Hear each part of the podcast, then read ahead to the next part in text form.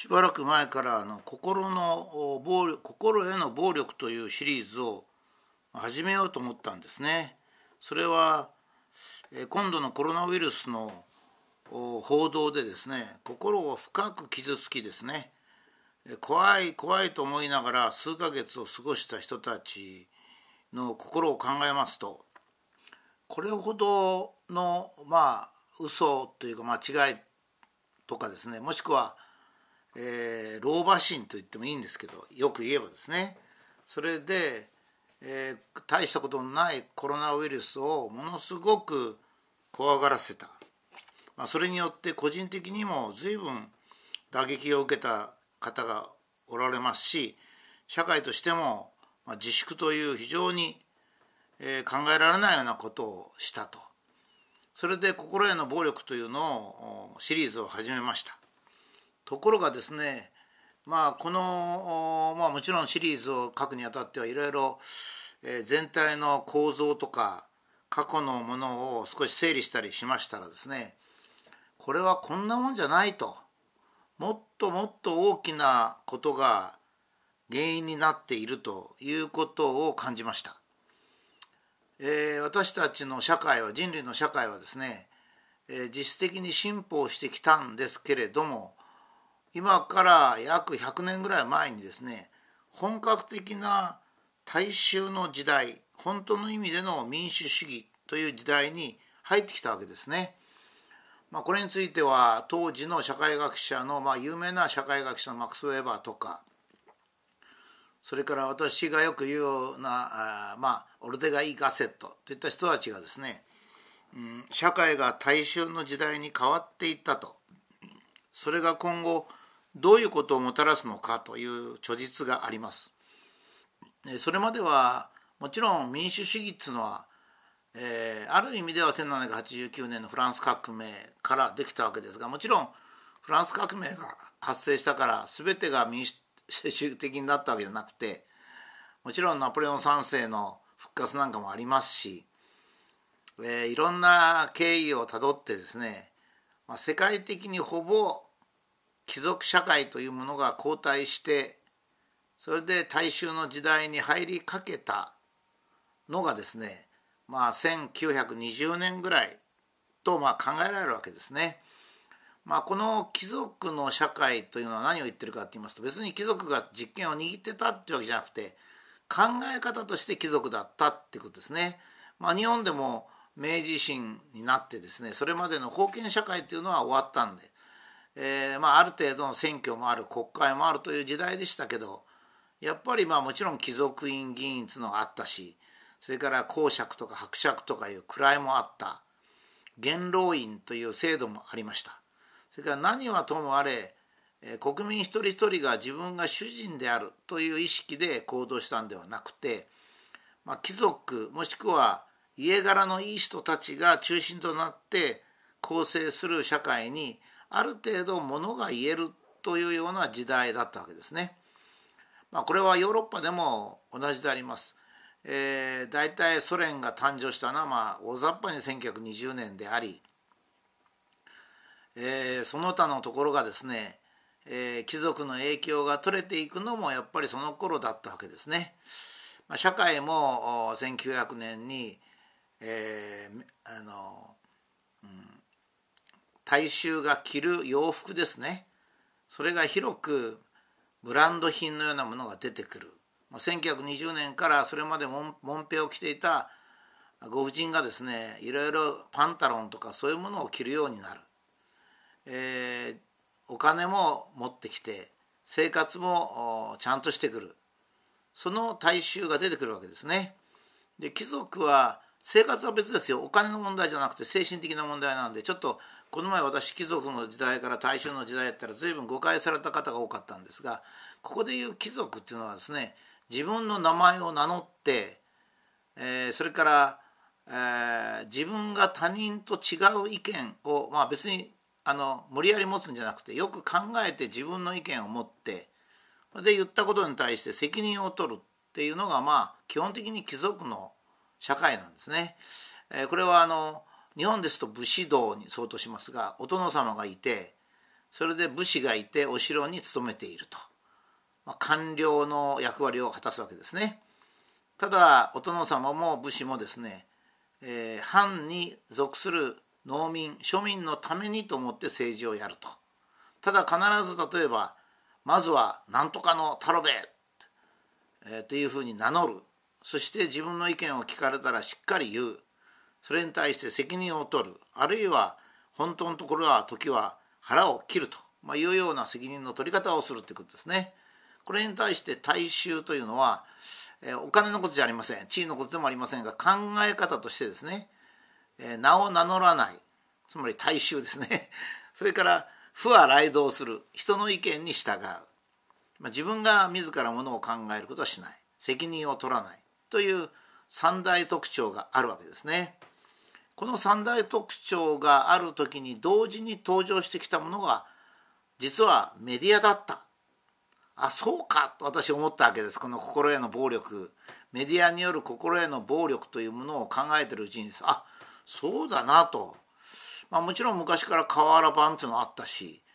まあ先駆的ないろんな通信手段がありましたけれどもやっぱり日本ですと戦争の少し前からラジオとかそれから、えー、新聞ですねもうあの新聞という点ではもう1930年に入ったら本格的に、えー、今の朝日新聞毎日新聞読売新聞がですね大量にあの毎日出るようになります。なるほどなとあの大衆のメディアがスタートしたのはやっぱり大衆の時代に入ったからだなと思ったわけですね。貴族でしたら数が少ないのでいわゆるマスコミュニケーションっていうのはいらないわけですから、まあ、当然っていや当然武田は何で今頃気が付いたのかと言われちゃうんですけどなるほどと。メディアは大衆迎合なんだと。そうすると基本的にはあ名を名乗らずに大衆に迎合する同じ考えを伝え責任を取らないっていう特徴を持ってるはずなんですよ。いや持ってるんですよね。今のテレビ新聞は NHK に代表されるテレビ。もちろん民法は少し砕けますからもう少しその傾向が強くなるんですけどもそれから朝日新聞に代表される新聞ですね「週刊文春」に代表される週刊誌と月刊誌。こういったものはですね大衆のメディアなんですね、まあ、それは当然なんですけど。そうすると大衆のメディアの特徴はですね名を名乗らない。つまり記者が誰だかわからない人にそれから、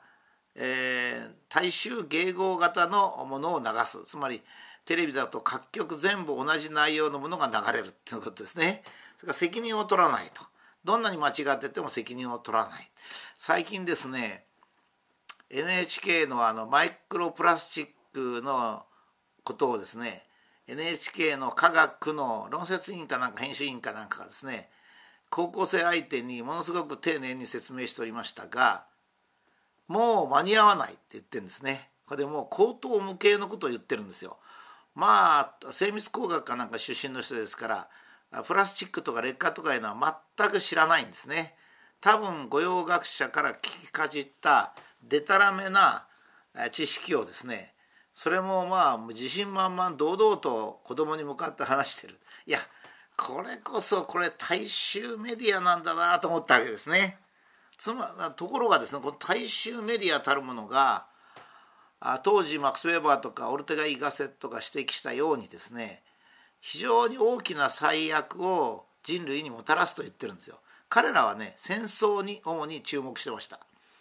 大衆の時代になると戦争が増えるなぜならばメディアが煽るからみたいなこと言ってましたね。その時メディアという概念がはっきりあったかどうか書いてあったかどうかちょっと私記憶は定かじゃないんですけど大体そうなんですね。だから実質戦争が増えるだろうとつまりその時に彼ら言ってるのは貴族っていうのは自分でよく考えるそして発言し責任を取るのでおいそれと戦争を始めるわけにいかないしかし大衆は顔が見えない不和雷道であり責任を取らないから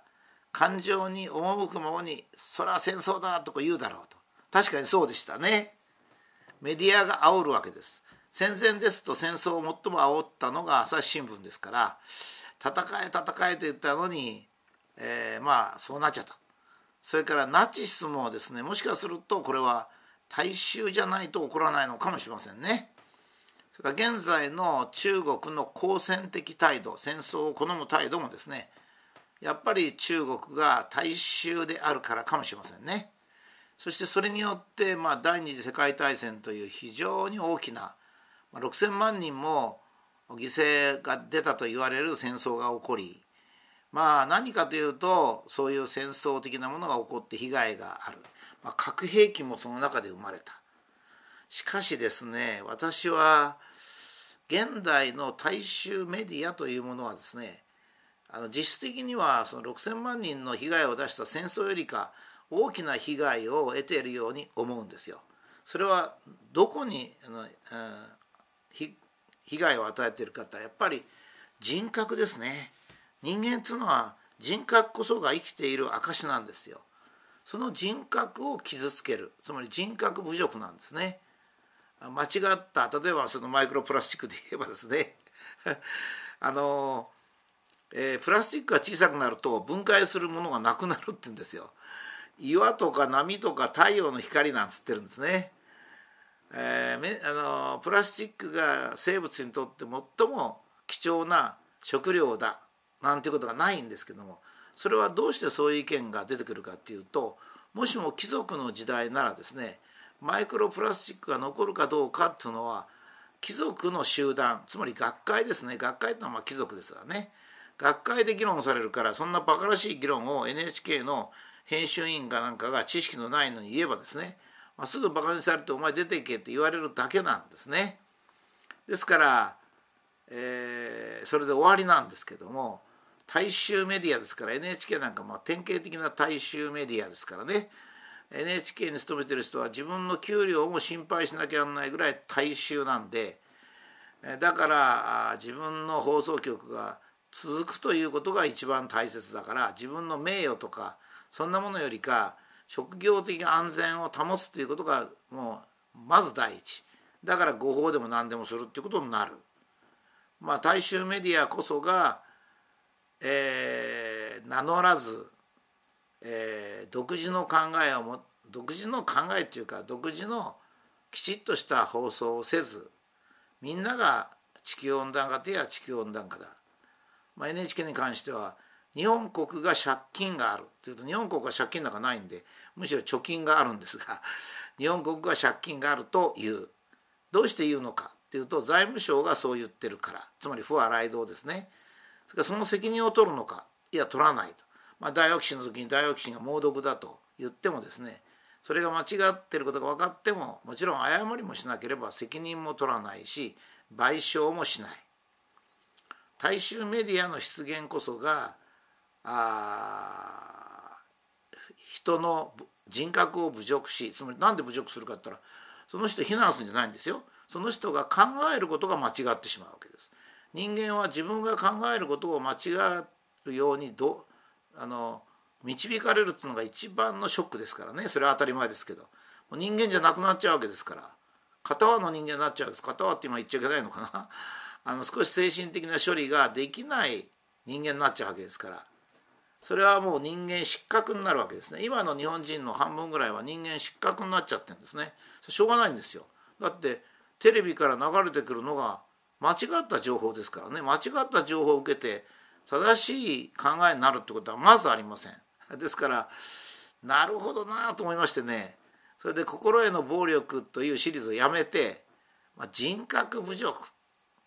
まあ大衆メディアの時代なんつったらみんなが今までの当たり前のことじゃないかと思われちゃいますので、えー、大衆メディアが何をもたらしたかという点でですねえー、人格侮辱ということではっきりとどんな被害を大衆メディアが我々に与えてるのかという視点で